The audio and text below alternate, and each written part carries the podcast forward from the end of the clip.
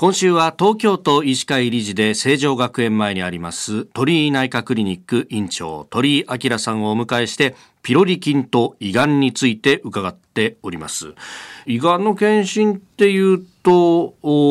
人間ドックなんかに行くと、まあ、必ずこうついてくるというか、まあ、あのそれこそバリウムか内視鏡かどっちにしますかみたいなこと言われると思うんですがあれが胃がんの検診と思っていいですか？はい、あの今は、えーと、X 線検査と内視鏡検査が、まあ、あの中心になってます。改めてまずこの X 線検査ってどういう検査ですか、はい、X 線検査っていうのはバリウムというあの造影剤ですね。これを飲んでいただいて、はい、あまり美味しくないですけども これを飲んでいただいてその後にですね空気を、まあ、胃の中に入れる発泡錠っていうのを飲んでもらいます。よくゲップ我慢してくださいって言われると思い。ます、ですね。でそれによって胃を膨らまして、まあ、微細な病変まで細かい病変まで見るということですね。であの凹凸があるとバリウムをこう弾くですね。でそのためにそこに病気があるということが分かるというような検査です。ですから凹凸がないとなかなかちょっと分かりにくいということが言えると思います。で一方でこれ内視鏡検査についてですがこちらのメリットデメリットってのはどういうものはい。あの内視鏡検査の場合には直接その病変を見ることができるんですね。でそれで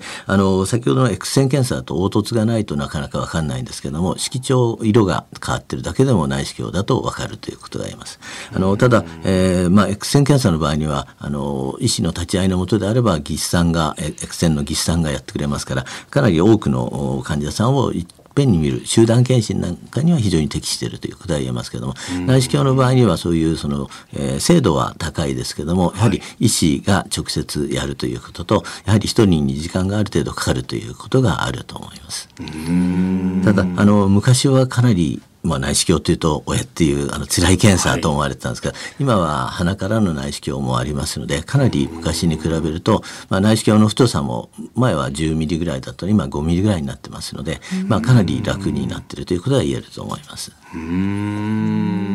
この内視鏡の胃がんの検診でもしこう腫瘍がこう見つかったりしたらどうなんでしょう。その場で切除などをするのか何かこう検査をさらにするのか、はい、あの胃の場合には、はい、まあ、あのたちの悪いがんもありますので、うん、えっと、その場では取ることはしないですね。やっぱりまず組織がどんなものかっていうのを本当に、まあ、がんなのかどうかとかがんの中でも、えー、どういうタイプかっていうのをまず組織を取って調べるような形になります。で日を改めて、えー、その病変を切除するということをします。これでもあの胃の中にまあ内視鏡を入れてその映像をこう見るわけですよね。見た目でやっぱ分かるもんなんですか、えー、そうですね。これはあのまあ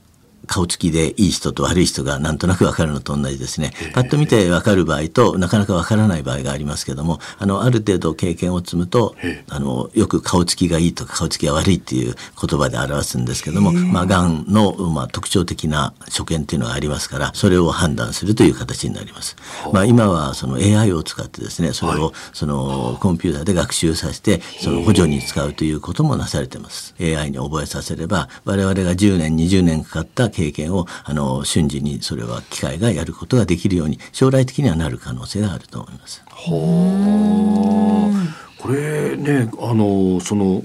私胃カメラというか内視鏡飲んで見てもらってあここに昔潰瘍がちょっとありましたけどもう治ってますねとか跡みたいなものも残るんですね。はい、あの胃潰瘍の場合には治った後ある程度の深さがあると、はい、反根っていうのができます。あの傷跡ですね。あの手なんかも深くこう切ったりするとそこが治る時に傷跡になりますね。でそれがその胃潰瘍反根っていうので見つかる。まあ変形したりとか、えー、ひだがこう集まってたりするんでそれでわかるということですね。そういうのっていうのはそのあ僕ピロリ菌の検査まではあのしたことがないんですけど治ってれば大丈夫ってことなんですか、えーと、胃潰瘍の場合には反根があった場合には、えー、まあ、再発を繰り返すことがありますですから、まあ、必ずピロリ菌の検査をしてもしピロリ菌がいればやっつけちゃった方がいいですね除菌療法をやられるのをぜひお勧めします。ああ、そうなんですね。はい、やっぱ検査でいろんなことがあるんですね。そうですね。はい。えー、鳥居内科クリニック院長鳥居明さんでした。先生、明日もよろしくお願いします。よろしくお願いいたします。